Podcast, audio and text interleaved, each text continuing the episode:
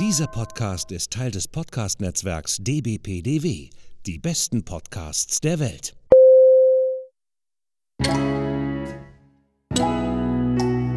Willkommen beim Podcast von Rockstar TV mit Florian Petzold und Andreas Steinecke.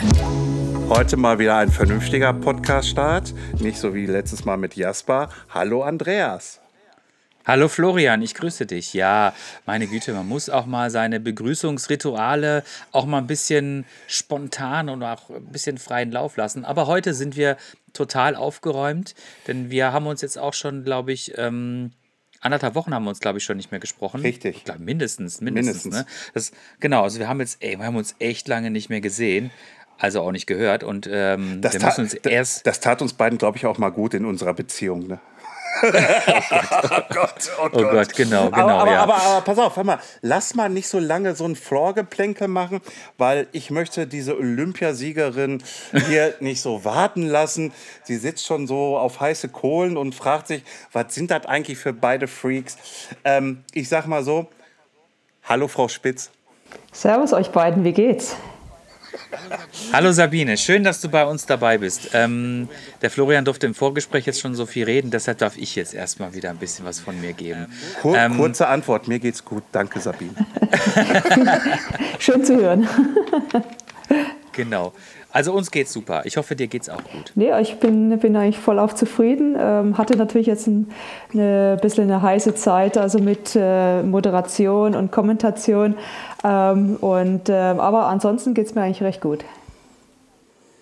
Wir werden uns gleich noch sehr intensiv deinem Werdegang äh, widmen. Äh, zunächst ähm, möchten wir aber ein bisschen äh, über dich erfahren.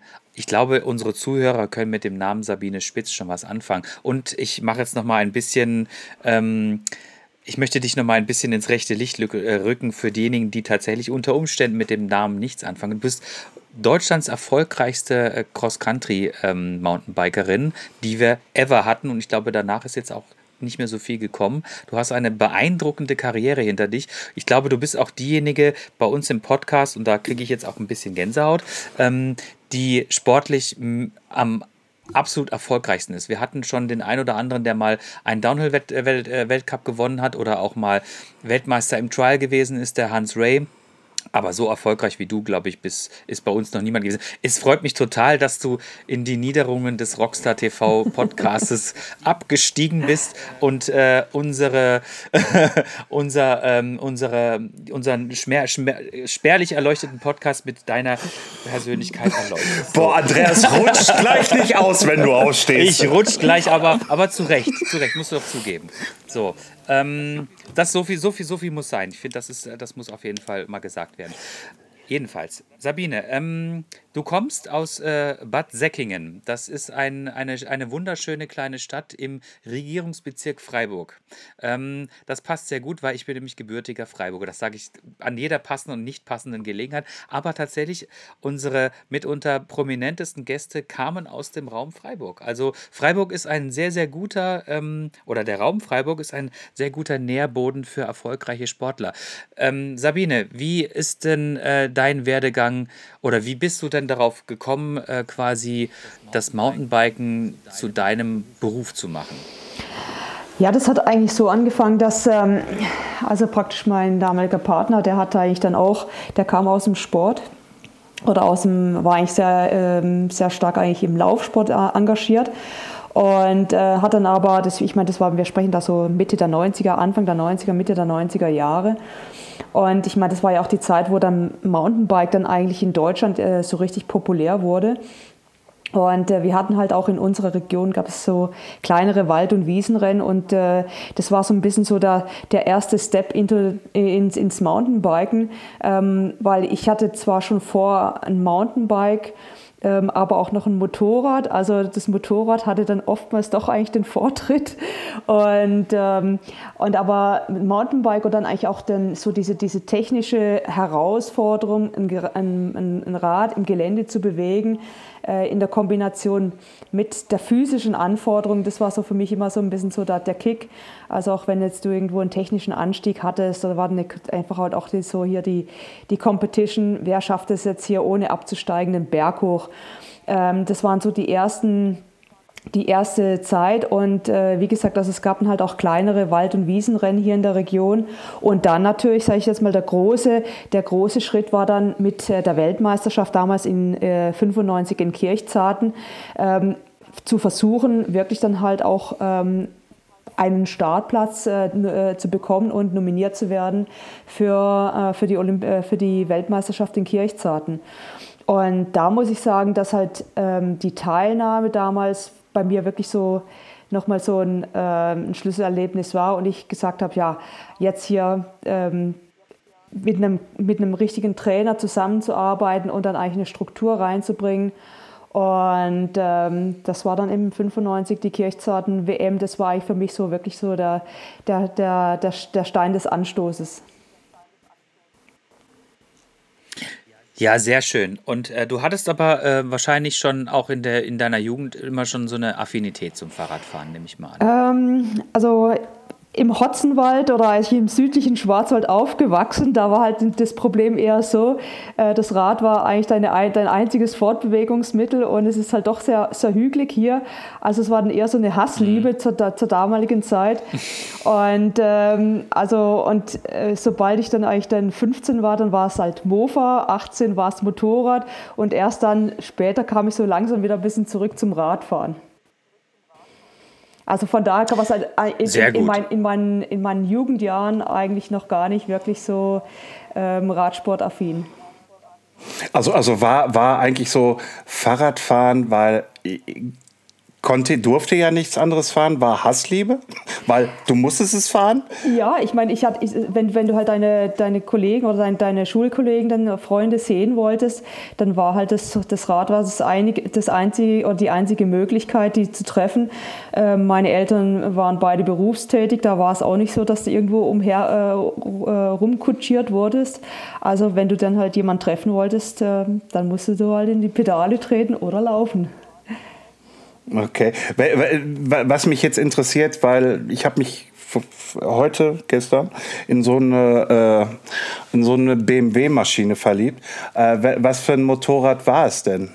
Ähm, also mein erstes Motorrad war eine XT600. Okay, okay. Also auch da okay. schon, schon, schon bisschen, schon, geht, geht halt auch schon ein bisschen so ins Gelände, ja. Also. Ja, ja, ja. Das, das, das, ist nicht, das ist schlecht, nicht schlecht, nicht schlecht. Äh, äh, und dann bist du halt das, was du vorhin sagtest, ähm, äh, äh diesen, diesen Wettkampf mitgemacht, professionalisiert. Wie ging es dann weiter? Also wie kann man sich das damals so vorstellen? Irgendwie, heutzutage ist es ja meistens so, oder man kriegt es immer mal links und rechts mit, wahrscheinlich kriegst du das auch mit, ähm, dass da irgendwelche, ich sag jetzt mal, Jungs auf Instagram, auf den sozialen Kanälen auf einmal anfangen, Tricks zu machen, Sprünge zu machen, etc. pp, weil, weil Instagram ist halt einfach das Portal für Mountainbike-Fahrer im Grunde genommen halt, äh, um sich zu präsentieren.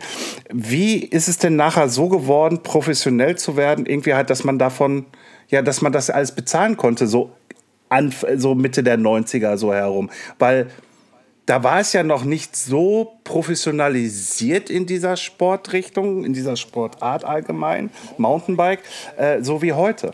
Nee, keinesfalls. Also ich meine, äh, wo ich angefangen habe, ich war in meinem Beruf als Chemielaborantin tätig und habe dann eigentlich dann auch bis, ähm, bis äh, Ende 95 das auch noch betrieben und habe dann eigentlich äh, in einem Radsportgeschäft angefangen ähm, weil ich dort eigentlich die Möglichkeit hatte, ähm, dann eigentlich vormittags noch irgendwo, also eigentlich mich auf, auch, auch, Training und Beruf irgendwo ein bisschen so unter einen Hut zu, be, äh, zu bekommen.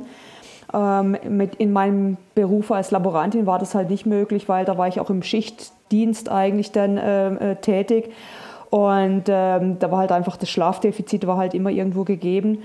Und äh, ich habe dann halt sicher mit dem äh, Radsportgeschäft die Möglichkeit gehabt, ein bisschen reduzierte Stundenanzahl, aber dann halt ähm, dann eigentlich dann von vormittags bis äh, in den frühen Nachmittag hinein konnte ich dann eigentlich dann mich auf den Radsport konzentrieren und dann von äh, Nachmittag in die Abendstunden rein war ich dann im Geschäft tätig. Ja.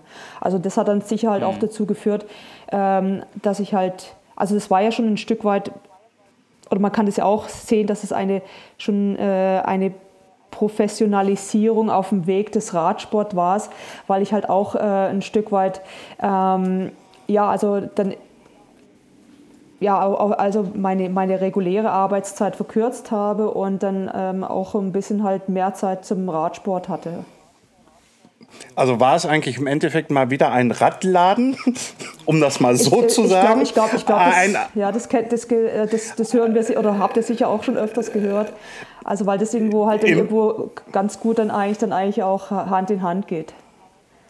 Ja, ne, also Radler, also letzter Podcast äh, hast du wahrscheinlich mitgekriegt mit Jasper Jauch, der hat das auch äh, so erzählt halt einfach. Er hat in einem Radladen gearbeitet, irgendwie halt, um sich diese Sachen erstmal zu finanzieren mhm. zu können mhm. und haben zu können.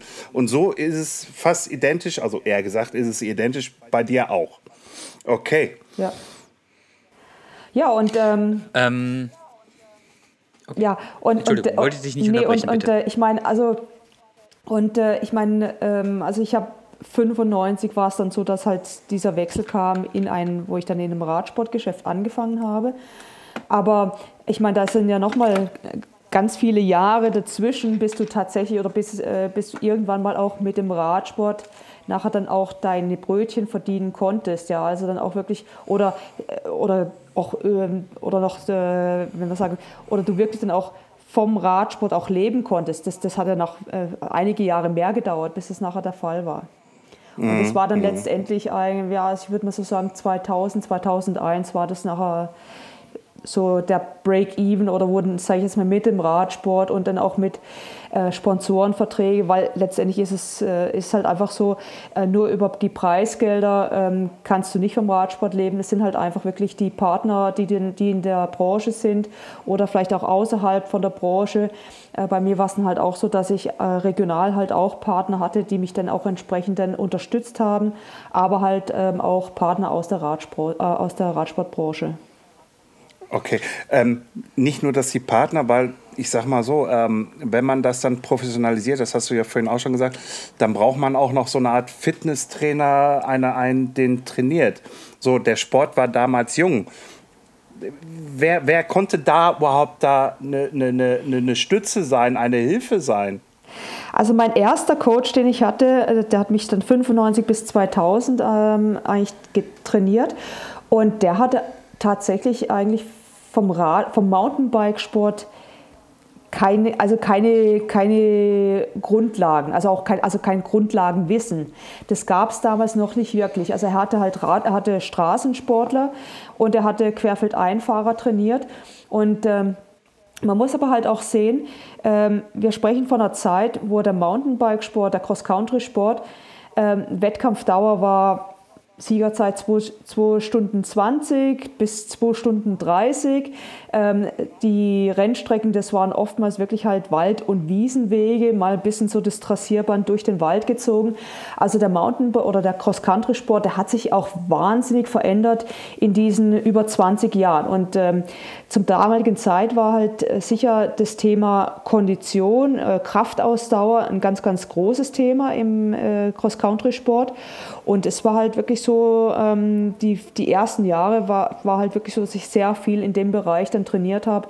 Ich habe auch sehr viel Straßentraining, um halt diese Grundlagen dann eigentlich dann reinzubekommen, die Kraftausdauer reinzubekommen, war eigentlich äh, Straßentraining so Größenordnung 80 Prozent, was ich eigentlich gemacht habe, ja.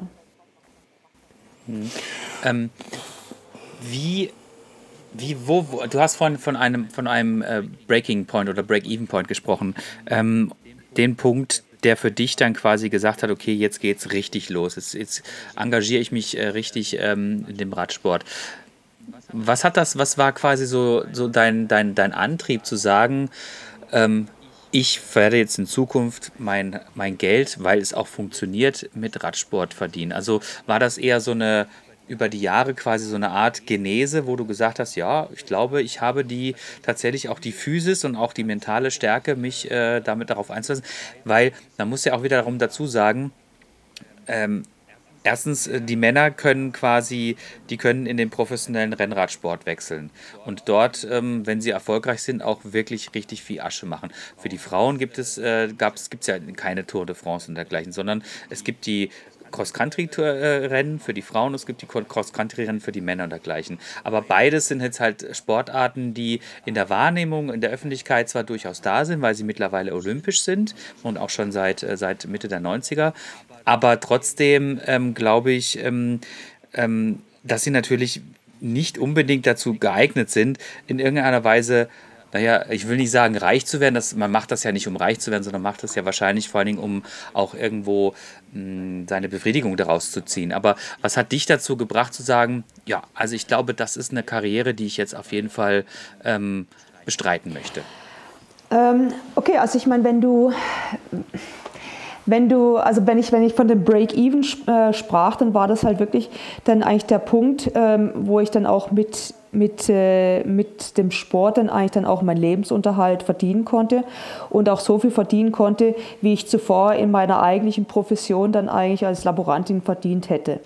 Ähm, und ich meine, die Möglichkeit natürlich der, der, der, der die der Mountainbike-Sport mir gab, also ich meine halt auch Reisen, Leute kennenzulernen, ähm, dann eigentlich dann auch wirklich ähm, sich selber zu testen und äh, an irgendwo halt wirklich auch ans Limit zu bringen. Ähm, das war schon irgendwo für mich eigentlich der Anreiz und äh, ganz klar war halt auch die Situation, ähm, in meinem eigentlichen Beruf hatte ich keine Befriedigung. Also ich hatte Radsport, Radsport, das, war, das ist halt meine Liebe, der Mountainbikesport. Das ist meine, ähm, das ist das nicht nur die Profession, sondern es ist auch die Passion für den Sport. Und ich meine, jeder, jeder, wenn jemand sagen kann, er kann sein Hobby zum Beruf machen, ähm, was, kann es bessere, was kann es Besseres geben?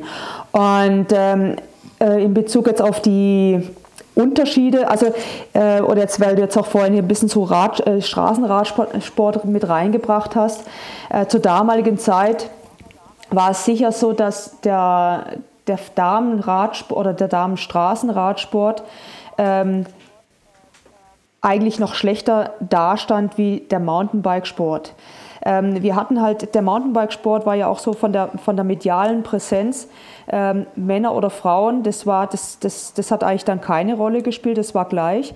Äh, der Frauenrad, Straßensport, ähm, das, das, das hat es eigentlich nicht gegeben. Da waren halt wirklich die Männer, der, der, der männliche Straßenradsport, der war halt wirklich dann halt Domäne und alles über, überdeckend. Und, ähm, aber halt, ähm, das hat sich über die Jahre auch geändert und mittlerweile ist es so, dass eigentlich der Straßenradsport der Damen auch sehr populär ist und äh, du, wenn du jetzt eigentlich aus dem Mountainbike-Bereich kommst als Frau und du wolltest in den Straßenradsport äh, wechseln und du hast eigentlich auch Qualitäten, dann würdest du da auch gute Verträge bekommen. Hm. Ja, das, ist, das sehe ich genauso wie du und das ist auch genau der richtige Ansatz. Aber es ist tatsächlich eine sehr interessante Beobachtung, die du gerade jetzt nochmal geschildert hast, nämlich dass ähm, der Männer, äh, Männer Cross-Country-Sport und der Frauen Cross-Country-Sport tatsächlich immer ebenbürtig waren. Und das ist tatsächlich, äh, das ist mir in der, äh, so wie du es jetzt gesagt hast, auch jetzt erst so richtig bewusst geworden. Es wurde da eigentlich quasi nie eine Unterscheidung gemacht. Also beides war gleich populär. Und, ähm, also ich, ich denke halt, maß, ja, ich denke halt maßgeblich dafür entscheidend war auch, dass die Veranstaltungen immer äh, parallel waren. Also du hattest halt Männer und Frauen mhm. am gleichen Tag oder halt in, an, im gleichen Event drin.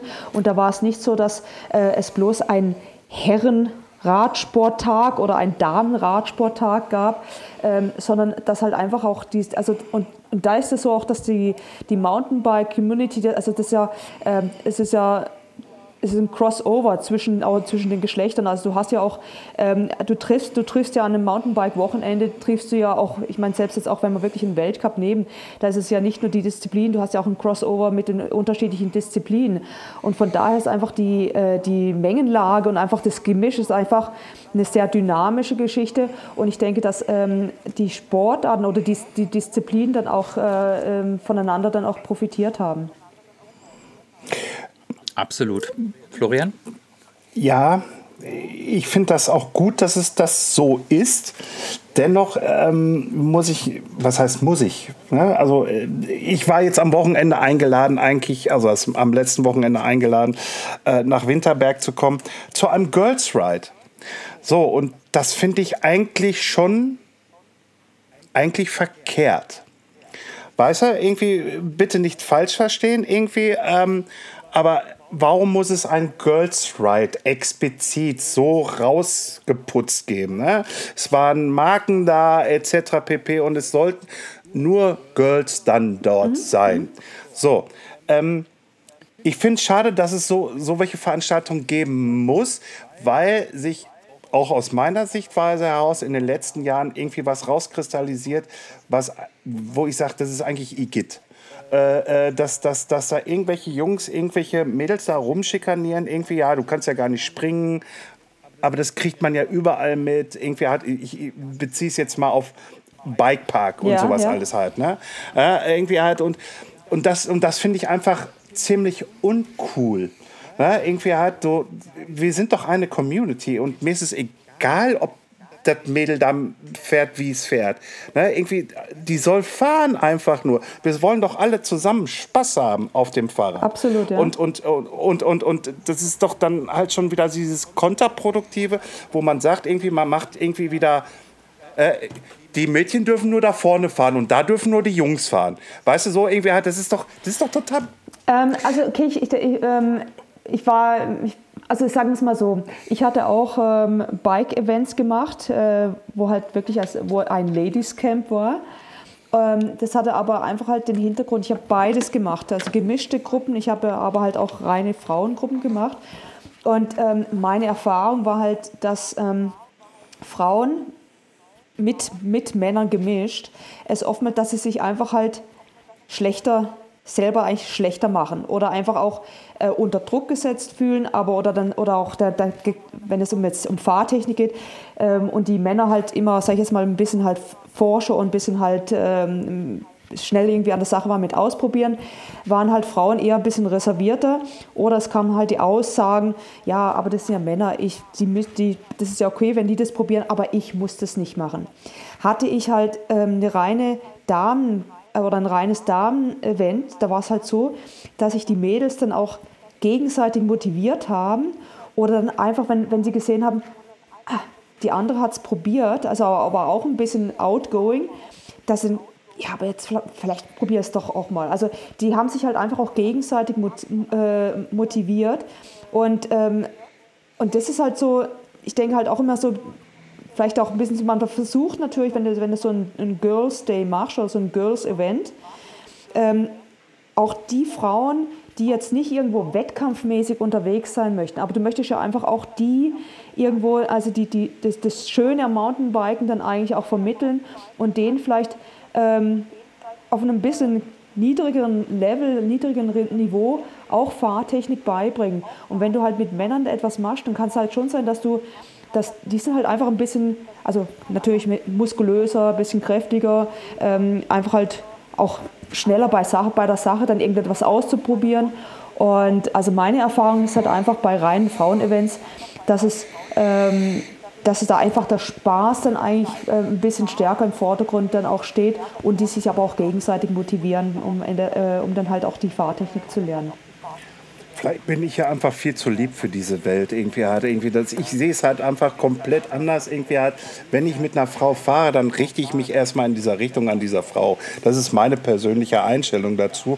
Und, und, und gucke irgendwie, was kann sie, was, wie fährt sie und bla bla. Und würde niemals irgendwie sie überfordern wollen. Mhm. Weil wenn man jemand überfordert, passieren Fehler. Und Fehler in unserem Sport tun weh. Und äh, das, das, das, das, aber, das sollte aber, aber, man nie machen. Ja, ich verstehe jetzt auch das Argument, Argument, was du gerade gebracht hast, natürlich irgendwie halt so, ja, guck mal, der, der traut sich äh, und äh, ich will da nicht so reingehen. Ja, okay, Frauen denken da halt an, aber ich sag einfach für mich wieder herum, hey, fahrt zusammen irgendwie und habt die beste Zeit der Welt. Absolut, also kann ich dir nur zustimmen. Es war aber auch so, dass wenn jetzt, ähm, wenn ich Events hatte, wo halt ein Paar ähm, dann eigentlich zusammen war, dass, da gab es schon auch manchmal ein bisschen Konflikte, auch wenn das irgendwo ähm, von jetzt von, von ihm aus jetzt gar nicht mal so irgendwie irgendwo gepusht war, ähm, aber die Partnerin sich dann doch irgendwo ein bisschen unter Druck gesetzt gefühlt hat. Und äh, also es war wirklich, äh, ich kann da, ich kann da von Events ähm, oder jetzt, äh, ich kann dir von Events da irgendwo schildern, wo ich äh, die gleiche Person in einem Ladies Camp, in einem reinen Frauencamp hatte und, und auch ähm, in einem gemischten Camp.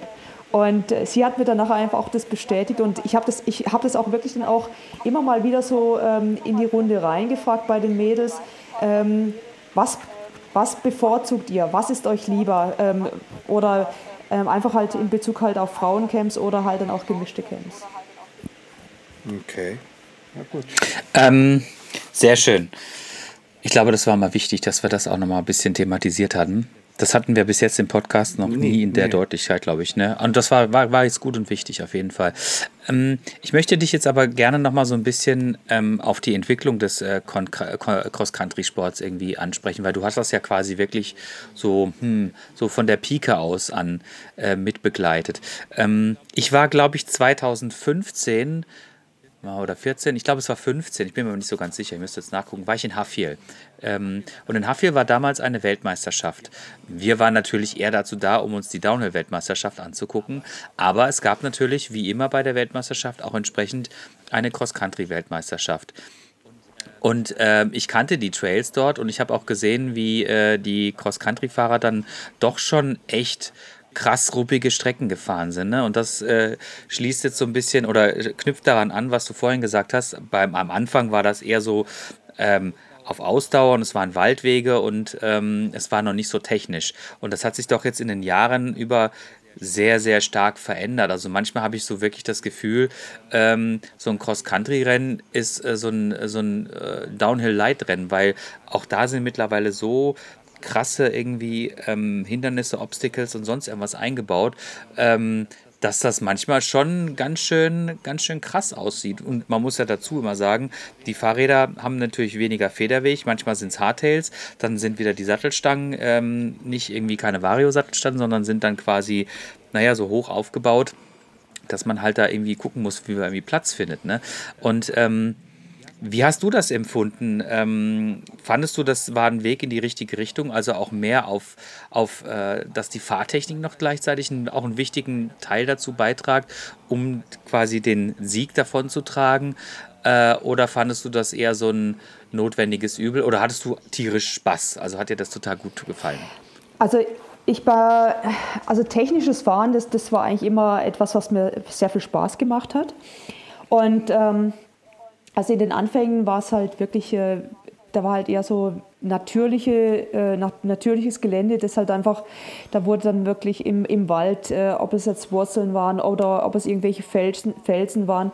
Also es war halt alles natürlich belassen, wo dann die Strecken stattgefunden haben.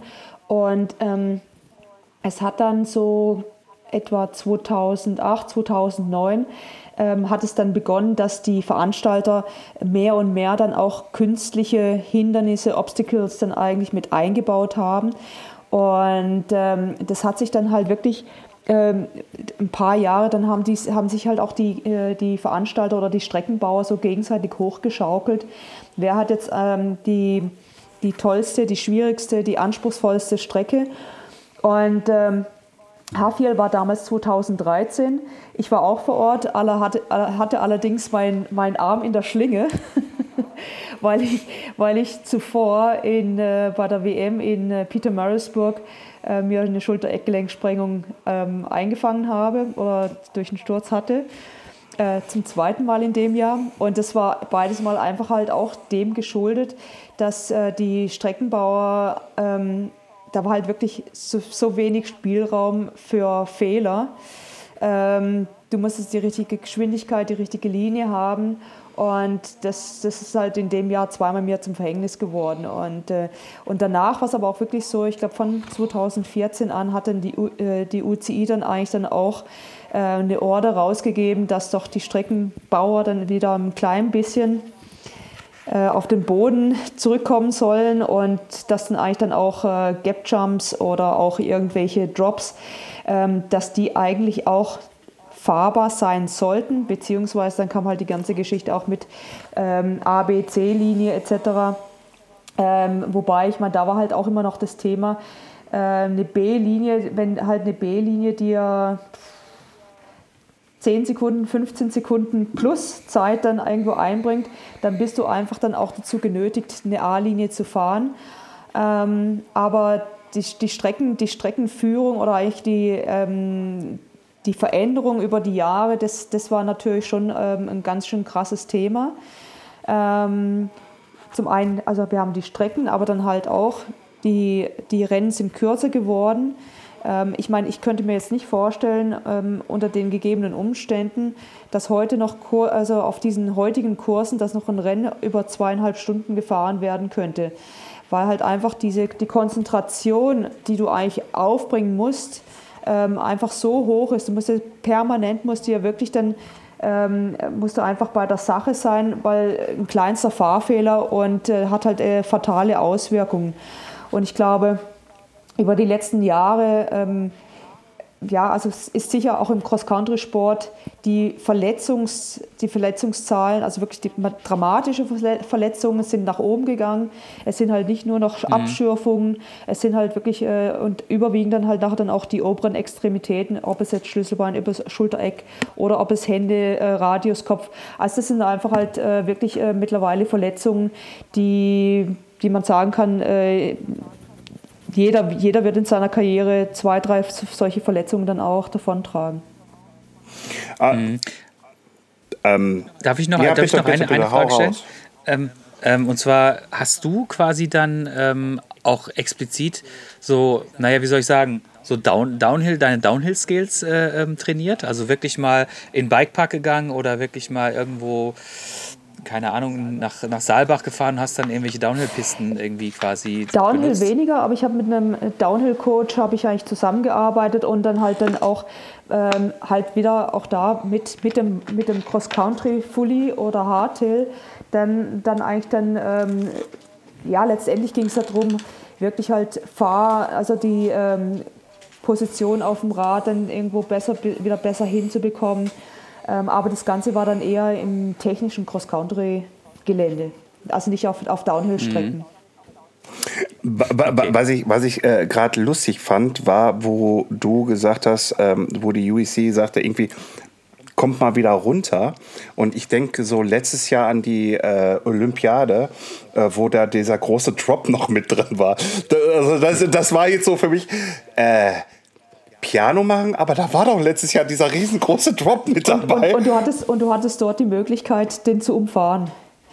Ja, aber das hat mhm. keiner getan, weil also die das, Zeiten das, das, genau, das ist das einfach halt auch dieser Aspekt. Okay, die UCI zwar ähm, lässt sie diese, also äh, gibt sie diese Order raus, ähm, die Veranstalter, die, die kreieren dann eine B-Linie und ähm, die dann halt einfach dann für die Fahrer, ich meine, du musst halt auch gerade sehen bei äh, Olympia, da sind halt auch Fahrer mit dabei, die Wildcards haben, die nicht äh, im Weltcup normalerweise mit dabei sind.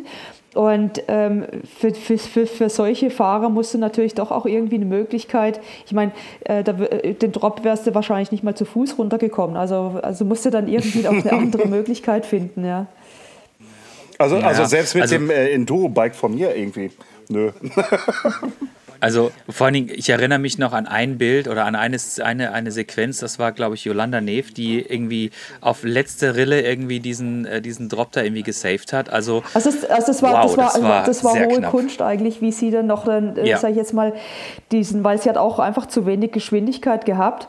Und ich glaube, da ist ja auch... Äh, Der ist in die Düse gegangen, ja. Aber, aber, aber, muss ich dabei sagen, letztes Jahr, nachdem viele bekannte, auch ältere Herrschaften, die man kennt, etc. pp., die haben sich das alles angeschaut gehabt und haben dann nachher mich drauf angesprochen mit den Worten, sag mal, fährst du auch so? Sag ich, nee, ich fahre noch ganz anders.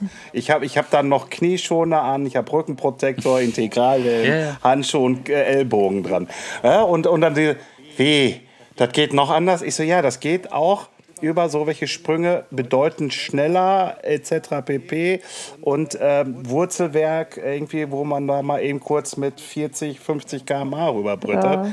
Da, guck, da guckten die einen an. Du bist bescheuert. Sag ich, nein, das macht Spaß. Wie war das? Geschwindigkeit gibt Stabilität, oder? Ja, ja, Ja, ja, genau. Richtig, richtig, richtig, den, richtig. Den Satz, den habe ich auch eingebläut bekommen, Ja, auf ja. jeden Fall. Und Finger weg Aber- von den Bremsen. Ja. Finger weg und, und Arsch nach hinten. Was? Genau. Arsch nach hinten? So. Nee, nee, nee. Immer schön, immer schön, nee, immer nee, schön hab- zentral bleiben, ja. Immer Ja, ja, zentral. pass auf. Ja. Ihr habt, ihr habt beide recht, ihr habt beide recht, diese Lektion habe ich dann auch gelernt. Am Anfang haben sie mir immer gesagt, du musst den Arsch nach hinten machen. Ich so, ja, okay. Dann bin ich dann zwar die ganz steilen Dinger runtergekommen, aber meine Stabilität vorne war irgendwie null. Null. So. Ähm, aber wir haben gerade das äh, super, super, super spannende Stichwort äh, Olympia angesprochen. Ähm, du hattest ja auch äh, die Möglichkeit, ähm, an mehreren Olympiaden teilzunehmen. Und ich stelle mir das wirklich als als das ist doch letztendlich die Krönung für jeden Sportler oder an Olympia teilnehmen zu dürfen. Also man muss jetzt losgelöst, würde ich jetzt tatsächlich mal Olympia letztes Jahr nehmen, weil das war alles ein bisschen Komisch. das sah alles ein bisschen komisch aus, ja, weil es halt noch in der, mitten in der Pandemie war und es war irgendwie schwierig. Aber die ganzen Olympiaden davor und auch die, die du mitgemacht hast in Athen, in London und ähm, dergleichen, das muss doch, das ist, muss doch ein wahnsinniges Gefühl sein, oder? Absolut, ja. Ich meine, es ist schon so, ähm, gerade in unserer Sportart ähm, ist halt wirklich, äh, Olympia findet halt bloß alle vier Jahre statt. Und ähm, ja, und um, eigentlich umso herausfordernder ist es ja auch, weil du hast jetzt, sag ich jetzt mal, um bei, Olymp bei Olympia ähm, eine gute Leistung abzurufen, ähm, du hast ja bloß eine Chance. Wir haben ja bloß dieses eine olympische Rennen. Und ähm, deine nächste Chance äh, ist dann halt eventuell äh, äh, erst wieder in vier Jahren. Äh, ich hatte das Glück, dann eigentlich bei fünf Olympischen Spielen dabei zu sein. Also von daher denke ich, kann ich schon auch ganz zufrieden sein. Für mich waren äh, meine ersten Olympischen Spiele, die waren schon irgendwo sehr speziell. Also halt einfach auch, ähm, äh, ich hatte das Glück in Sydney dabei zu sein und es war halt einfach von der Atmosphäre her, war, das- war das halt einfach äh, genial. Und ich denke, klar, weißt du, olympischer Gedanke dann irgendwo, du, du hast irgendwann zum ersten Mal die Möglichkeit, ähm, mit so vielen anderen Sportlern, Sportarten im olympischen Dorf zusammenzukommen. Und ähm, ich meine, auch in Sydney einfach, also, äh, oder halt äh, Australien, also die, die, die, die Bevölkerung, die Volunteers, die tätig waren, das war halt einfach wirklich ähm, eine, super, eine super Mengenlage und ähm, hat mir eigentlich dann sehr viel Spaß gemacht und ähm, für mich eigentlich auch die, war eigentlich der, der Motivationsschub ähm, für die Folgenjahre. Ähm, in Sydney war ich, äh, war, ich bin, ich glaube, glaub, als Neunte ins Ziel gekommen. Und aber dann wirklich halt die Folgenjahre, da, da hatte ich dann wirklich so diesen, diesen Durchstarter. Dass ich dann auch international bei EM, WM dann nachher auch dann Medaillen dann eingefahren habe. Wa- wa- Was jetzt für mich so interessant wäre, halt von dir noch mal ganz konkret zu erfahren, weil du sagtest ja gerade irgendwie, ähm, Olympia ist ja was Besonderes. Es findet nur alle vier Jahre mal statt irgendwie halt und du musst auf diesem Punkt deine Leistung abrufen. Wie also ich sag mal so, irgendwie halt, du bist wahrscheinlich dann auch in die Stadien mit eingelaufen, irgendwie hast diese Leute, bist du nicht? Nee, mhm. Kein einziges, kein einziges Mal. Ich war mal bei der Abschlussfeier mit, da- mit dabei. Ähm, aber Einmarsch, äh, also Sydney, rein jetzt vom Zeitpunkt, wo das Mountainbike-Rennen stattgefunden hat, wäre es möglich gewesen. Ähm, unser Nationaltrainer damals hat aber gesagt, wir machen das nicht, weil die Vorbereitung für den Wettkampf noch im Vordergrund stand und ähm, das so jetzt äh, die, die Eröffnungsfeier mitzunehmen. Das heißt, ähm, du bist schon relativ früh, äh, am frühen Nachmittag musst du in einem, in einem in einem, in einem äh, Stadion, das nebendran ist, neben, Olymp neben dem Hauptolympischen Stadion, äh, findet die Aufstellung statt. Du stehst hier praktisch den ganzen Tag und den Abend, ähm, die Beine im Bauch. Also du kannst eigentlich den, den, nächsten Tag kannst du wirklich total knicken, irgendwie da noch äh, an, an, Training zu denken. Und ähm, ich bin dann in London eigentlich bei, bei der Abschlussfeier mit, mit dabei oder mit, mit einmarschiert. Das ist einfach als Abschlussfeier, sind immer relativ leger. Ähm, ähm, das sind dann eigentlich dann auch nicht wirklich so die Nation so explizit so separat aufgelistet, sondern okay, das, mhm. das ist so ein bisschen ein Flow. Das geht einfach so ineinander über. Und, ähm, aber ansonsten, das war eigentlich der, das einzige Mal, dass ich äh, bei Eröffnungs- oder Abschlussfeier mit dabei war.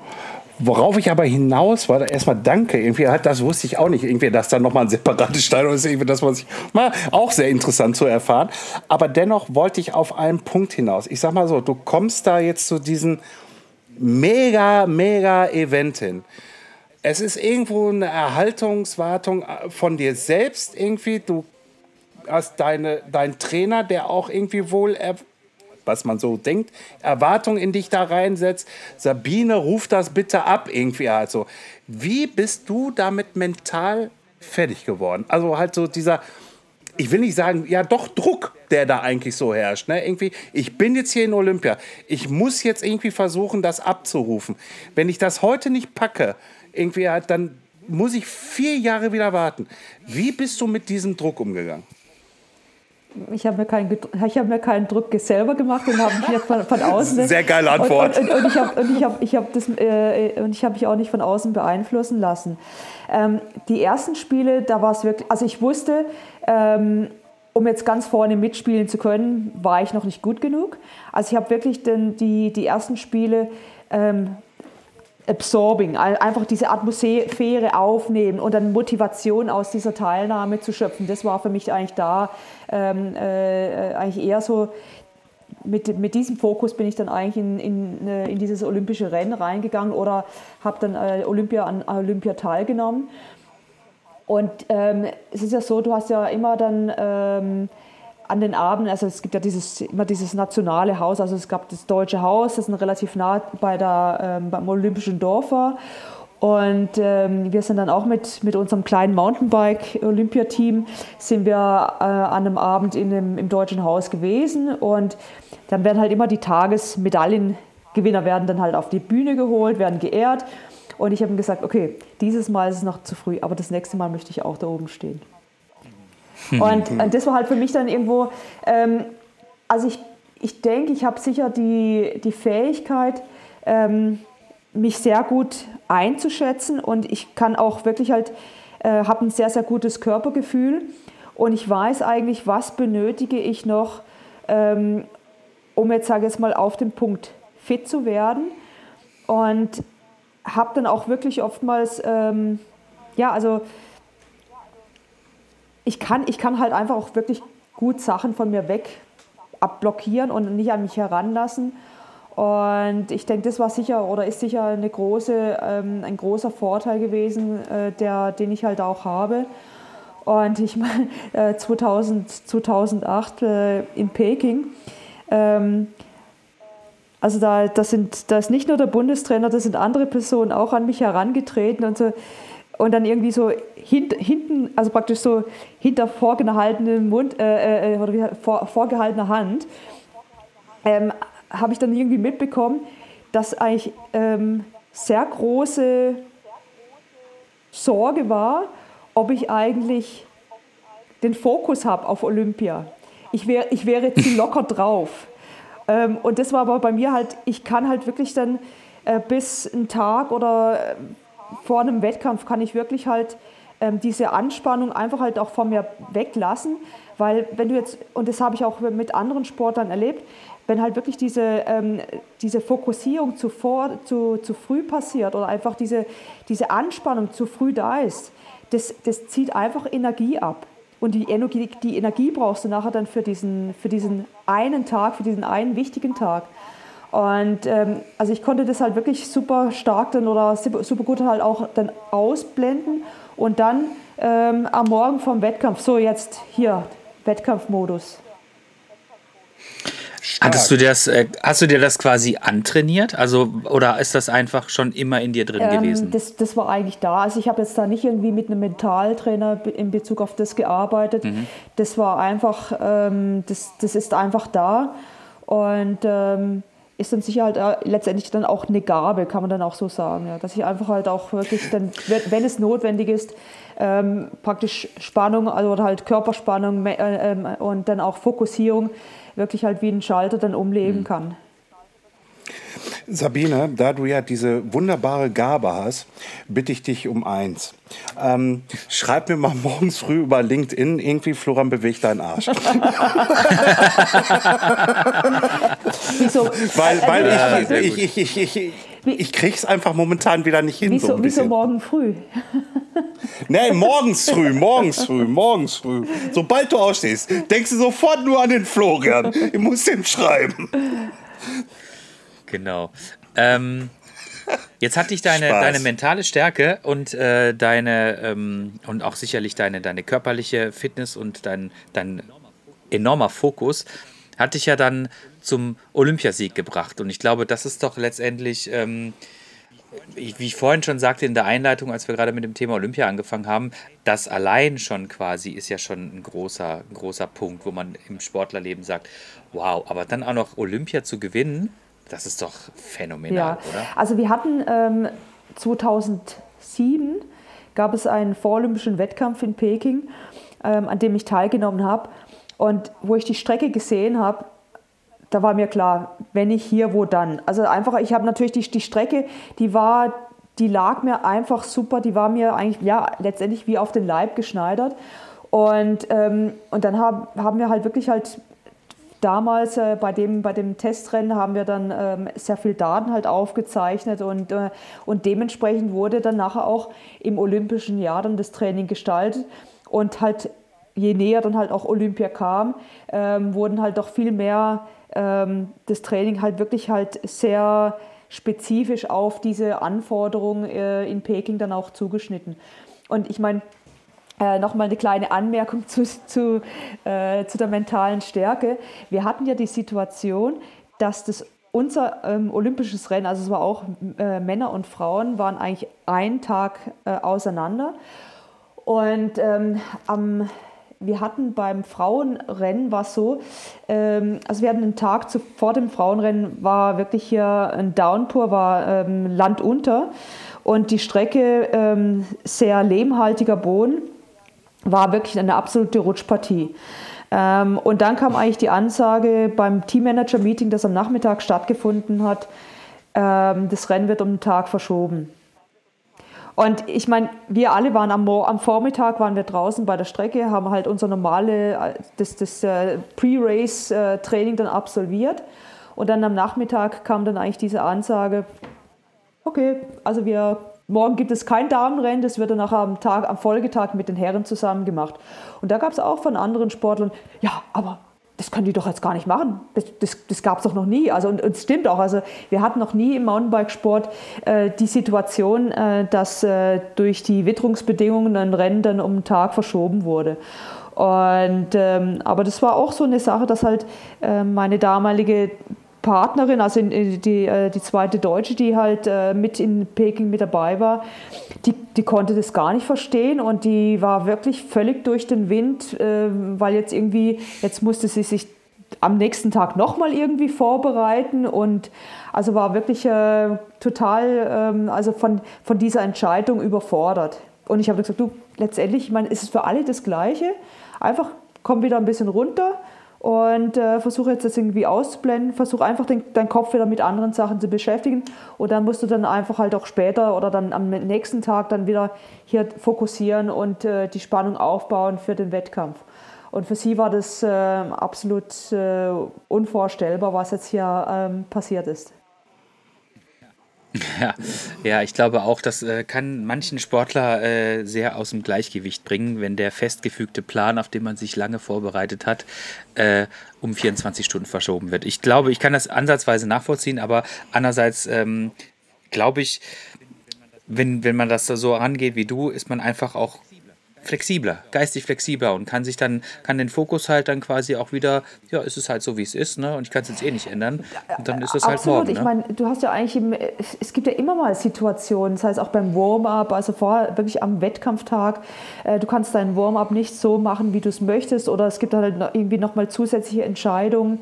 Ähm, also das ist einfach eine gewisse Flexibilität, oder also wenn du halt einfach zu sehr jetzt mit Scheuklappen und ähm, wenn, wenn du eigentlich nicht in der Lage bist, ähm, ähm, dein, trotzdem deine Performance abzurufen, bloß weil jetzt irgendwo eine Kleinigkeit sich verändert hat, dann, dann ist irgendwo was falsch. Also du musst, ich meine, ähm, ich meine auch jetzt der Mountainbikesport selber, ich meine, äh, das ist ja auch keine betonierte Strecke. Ich meine auch, du musst ja im Rennen nachher musst du ja auch Flexibilität an den Tag legen. Wenn du hast, wenn jetzt zum Beispiel ähm, du hast zwei, drei Linien zur Auswahl in der Passage, ja, äh, und vor dir stürzt jemand, dann musst du ja trotzdem nachher dann auch die Flexibilität haben. Okay, das ist zwar eigentlich die Linie, wo ich normalerweise äh, bevorzugen möchte, aber jetzt liegt da jemand, jetzt muss ich eine andere Linie. Also diese Flexibilität musst du ja ähm, äh, zuvor und im Wettkampf ja eigentlich dann auch an den Tag legen. Absolut, absolut. Ähm, ich habe mir dein Rennen nochmal angeguckt und äh, Welches? ich war ein, Welches? teilweise war ich ja, naja, dein- dein, Olympiarennen natürlich. Dann, äh, und ich war ein bisschen, erst war ich ein bisschen erschrocken, aber es war halt 2008, dass äh, die Lenker ungefähr so breit waren, ne? genau, dass man so, so gefahren ist, ne? Und, und, und, ähm, dann noch, und dann noch Barends. ja, ne? das, das fand ich schon sehr lustig. Ja, ja, genau, genau. Und, äh, und dann war ich aber auch ein bisschen erschrocken, dass man mit so einem Fahrrad äh, solch, so ein, so ein, äh, so ein ähm, wirklich, ich fand den schon krass, den Kurs, muss ich sagen. Ne? Also, ähm, aber als du quasi, ihr, ihr startet ja im Pulk, so, und ähm, ab einem gewissen Zeitpunkt im Rennen musst du ja quasi gesehen haben, okay, jetzt bin ich so weit vorne, jetzt kann mir eigentlich langsam, außer ich stürze, eigentlich irgendwie niemand mehr großartig irgendwie das Wasser reichen. Hast du dann selber schon so das Gefühl gehabt, ja, ich glaube, das wird jetzt eine, das wird jetzt eine ziemlich sichere, es wird eine ziemliche sichere Sache. Ähm, ähm, und äh, freust dich schon so ein bisschen oder bleibst du dann trotzdem noch so, nee, pass auf, ey, das Rennen ist erst gewonnen, wenn ich über der Ziellinie bin und freu dich jetzt nicht zu früh. Ähm, also es ist schon, die, die Gefahr besteht natürlich, dass du dann schon irgendwo dich schon irgendwo so im Ziel und hier so Mhm. Zieldurchfahrt etc. dann siehst. Ähm, aber ja, also es ist eigentlich auch eine Gefahr. Ähm, und du musst wirklich dann eigentlich dann, sobald du dich dabei ertappst, musst du wirklich hier, nee, nee, nee, also die, das Ziel ist erst fertig, wirklich, wenn du über die Ziellinie fährst, weil äh, durch einen kleinen Fahrfehler kann halt ganz schnell dann irgendwo mal noch ein Plattfuß oder ein, ein technischer Defekt kann, oder ein Sturz kann passieren. Also da musst du dich wirklich dann auch immer mal wieder ähm, selber zur, zur ähm, dann auch ähm, ja, ermahnen, dass du dann halt wirklich die Konzentration immer noch äh, auf den Kurs hast und dann äh, nicht irgendwie schon zuvor dann irgendwie jubelst. Aber bestimmt schwierig, ne? Ähm, ich hatte ja in dem Rennen auch, war eine Situation, ähm, es war eine sehr steile Abfahrt, also du bist dann wirklich so in einem langen Anstieg hochgekommen und dann musstest du in so eine, in so eine Rinne rein und wo ich dann praktisch rein, also wirklich so, so äh, 90 Grad äh, reinkippen und beim Reinkippen äh, bin ich mit dem Pedal bin ich, äh, auf die Kante äh, gekommen und, das, dann, und dann hat es mir mal das, äh, das Pedal ausgeklickt. Und das hat dann, ähm, also für mich war das jetzt kein Problem, aber von außen war, hat es dann nachher schon auch so ausgesehen, als wenn das jetzt nochmal zu einem größeren Problem werden könnte. Ähm, aber für mich war es halt schon auch irgendwo so nochmal ein Reminder, hey, also äh, jetzt konzentriere dich, dass jetzt hier noch, nicht noch irgendetwas Dummes passiert.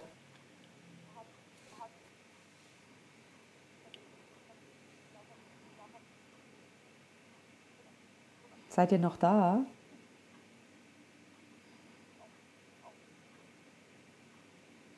Florian, hört ihr mich noch? Ja, ja. ja, wir hören dich, wir hören dich noch. Weil gerade die Internetverbindung ist gerade nicht so prickelnd. Aber alles gut, wir machen einfach weiter. Äh, ähm, äh, wo, was wollte ich jetzt gerade noch? Ach so, ja. Äh, der Name Nina Hoffmann sagt dir aber was, ne? Ja, hä? Du weißt, dass sie jetzt wieder gewonnen hat? Nein, sie hat nicht gewonnen, sie ist zweite Ja, sie geworden. ist Zweite. Ja, sie hat gewonnen. Zweite hat auch. Hast du es Also, mitgekriegt? Ich habe ich hab's nicht- ich hab leider bloß äh, das Finale von den Männern gesehen, aber das Frauenrennen habe ich leider nicht gesehen. Okay, okay. Aber wieder stolz irgendwie, dass die Nina wenigstens Zweite geworden ist. Irgendwie, was heißt Zweite? Also, also ich würde dann noch niemals runterkommen. Also davon ab. Gott bewahre, Gott bewahre. Ne? Also, Ne, ist, also, Aber also um ich, du, Gottes ich Willen. meine, das ist, das ist natürlich auch so. Ich meine, der, der, der Downhill-Sport, ich meine, das ist ja auch krass. Also, und ähm, also wer, wie der sich natürlich dann auch äh, in den letzten Jahren entwickelt hat und ähm, ja, ich würde, ich würde auch, wenn, du- überlegst, dass wenn du dann einfach diese, diese massiven Gap-Jumps, ich meine, das sind was hast du da, Airtime? Das sind, oder, das sind ja dann, sind ja, oder die, die Sprünge 20 Meter, 25 Meter, also das ist ja schon eigentlich dann krass, was da. Und aber auch, ich meine, auch äh, in diesem, in diesem steilen äh, Gelände im Wald drin, also es war schon, also die, die Strecke in Leger äh, ist schon auch eine, eine krasse, ja. Ja, ja, ja. Ähm, haben wir noch was, Andreas? Weil wir sind. wir, haben, wir, haben, wir haben noch ein Aber hast du, kleines ah, bisschen. haben wir noch ein klitzekleines bisschen? Was haben wir denn noch? Ich kann das gerade nicht sehen. Irgendwie, echt, ich muss wieder die Brille abnehmen. Nein, ich sehe es nicht. ich, bin, ich, bin, ich bin schon wieder du- alt. Du blinder Maulwurf. Echt? Ähm, nein, wir haben tatsächlich wirklich nicht mehr viel. Wir haben von unserer kostbaren Stunde mit Sabine haben wir schon 56 Minuten, äh, 57 Minuten hinter uns. Aber ähm, eine, eine Sache würde mich tatsächlich noch interessieren. Wir haben, haben uns jetzt quasi auf deinen, auf deinen äh, sportlichen Erfolg konzentriert. Jetzt noch ein paar Worte muss man jetzt trotzdem noch dazu sagen. Wie war es denn quasi, als du dann gesagt hast, okay, so, jetzt ist Schluss, ich, äh, ich ziehe mich jetzt zurück äh, aufs, aufs, aufs alten Teil und fahre jetzt nur noch im äh, Freizeitfahrrad. Und ähm, war, das, war, das, war das eine Entscheidung für dich, wo du gesagt hast, ja, ganz ehrlich, ich bin damit d'accord, ich habe jetzt so viel gewonnen, ich kann auch nicht mehr mehr gewinnen. Ähm, und ähm, fehlt dir das aber immer noch und äh, was machst du jetzt? Ähm, also ich, ich, Ich habe jetzt drei ja, Fragen ich, einmal also ich kann, ich kann eigentlich das so formulieren, I'm absolutely in peace uh, with my situation right now. Ähm, also ich habe 25 Jahre äh, professionellen äh, Mountainbikesport betrieben, also das ist eigentlich, denke ich, lang genug. Äh, definitiv länger als die Zeit, wo ich im Labor war. Also ähm, Nee, also ich bin, ich bin eigentlich mit, mit äh, mein, mein letztes Cross-Country-Rennen, äh, beziehungsweise ich habe hab dann 2009, ich bin ja doch noch eine Saison äh, Marathon gefahren, ähm, aber für mich war dann wirklich so das letzte, das letzte Wettkampf, der letzte Wettkampf, ähm, professioneller Wettkampf, das war für mich dann auch so, alles gut, alles richtig gemacht. Ich, ich muss jetzt niemand, ich muss ja auch niemandem was beweisen. Ich habe das dann wirklich gemacht. Ich habe den Radsport gemacht, weil ich ihn liebe und weil es mir Spaß gemacht hat. Und ähm, äh, man muss halt einfach auch sehen, dass ähm, 25 Jahre Fokus auf den professionellen Radsport, ähm, da ist halt auch nicht so viel Zeit für andere Sachen nebenbei. Und ähm, jetzt genieße ich es einfach halt auch mal fünf lein- sein zu lassen und ähm, einfach auch mal Sachen zu machen, wie, die ich zuvor halt nicht machen konnte, war halt einfach immer der Tunnelblick äh, auf, den, auf den Radsport war. Ähm, und von daher, also ich, ich, ich lebe, ich genieße im Moment eigentlich das Leben. Sehr gut. Das ist eigentlich auch, ähm, das hast du dir auch, würde ich mal sagen, ich möchte nicht von oben herab klingen, das hast du dir Es tut mir leid, aber Ich, es ist ich ja finde nun schon, dass ich mir das so. verdient habe. Doch, hast du, hast du, hast du. absolut, So. absolut, Punkt, absolut. Punkt. Genau. Ähm, Sabine, ich, ich hätte noch ungefähr 3000 weitere Fragen, weil ich das total spannend finde, ähm, mit jemandem zu sprechen, der so erfolgreich im Sport und vor allen Dingen diese, diese Geschichten über Olympia. Hallo, mein, wir haben eine Olympiasiegerin zum allerersten Mal Ja. mit dabei. Also, äh, Absolut. ey, hallo. Das sage ich doch. Hallo. Genau. So. Lass mich doch bitte zu Ende reden. Und ähm, das ist, das finde ich so spannend und da würde ich gerne noch so viel davon irgendwie von dir erfahren, weil ich sehe das im Fernsehen und ich habe dann so diese Fernsehsicht halt, wobei ich Olympia jetzt eigentlich schon lange nicht mehr gucke, irgendwie, außer vielleicht mal das äh, Cross-Country-Rennen, das, das gucke ich mir dann schon an, aber alles andere gucke ich mir nicht an, weil ich die Veranstaltung mittlerweile ein bisschen Commercial. ein bisschen schwierig finde. Ja, sehr commercial, ehrlich Ja. gesagt. Ne? Ähm, aber nichtsdestotrotz, ähm, ich glaube, du hast uns das so ein bisschen, du konntest das in der Kürze der Zeit super gut vermitteln. Ich habe teilweise immer wieder so eine Gänsehaut gekriegt, weil das halt, das sind so coole Eindrücke irgendwie. Das, ja, Mann, Petzold, es ist aber so. Ich sag doch, ich sag jetzt einfach mal, was mich bewegt hat. Stell, stell, stell doch mal die Klimaanlage ab. Ja, ich weiß, es ist ein bisschen warm hier drin. aber, aber, aber du rutschst gleich wirklich richtig aus. Kann das sein? Ja, ich, Äh, ich, ist okay. Ich, ich, ich rutsche noch ein bisschen vor mich hin. Aber ähm, ich, ich äh, leite den Verabschiedungsreigen ein und du darfst gerne das letzte Wort haben, liebe Sabine. Ich sage einfach vielen, vielen herzlichen Dank, dass du unsere Einladung angenommen hast. Es war mir eine mega Freude, dich hier zu haben. Es hat, mich total, hat mir total Spaß gemacht, mich äh, mit dir zu unterhalten, dir einen Bruchteil meiner tausend Fragen zu stellen. Und ähm, ja, vielen herzlichen Dank, Sabine. Ja, das, das, das, das, das, das kann ich alles nur so bestätigen. Ähm, danke, dass du wirklich dir die Zeit genommen hast. Also wirklich, also Ah, jetzt kommt komm. Ja, jetzt fangen wir auch noch an. Ich will auch noch ausrutschen, weißt du? Aber, Sabine, aber Sabine, du hast das letzte Wort. Wir, wir sind jetzt schon über die Stunde rüber. Also jetzt müsst ihr ja hier schon sich für, für die zweite Stunde bezahlen, wisst ihr das? nee, also vielen, vielen Dank. Ja, für, wir weitermachen. Ähm, ähm, äh, die, die Nadine von Northways, die wird das schon machen. okay. Genau, die bezahlt. Also vielen Dank für den Talk. Hat mir Spaß gemacht und äh, einfach schön zu plauschen mit euch beiden, ja? Alles klar. Das, Okay. das freut Das mich freut sehr gut. auch. Dann macht's gut. Tschüss. Ciao, ciao. Ciao. Danke, ciao.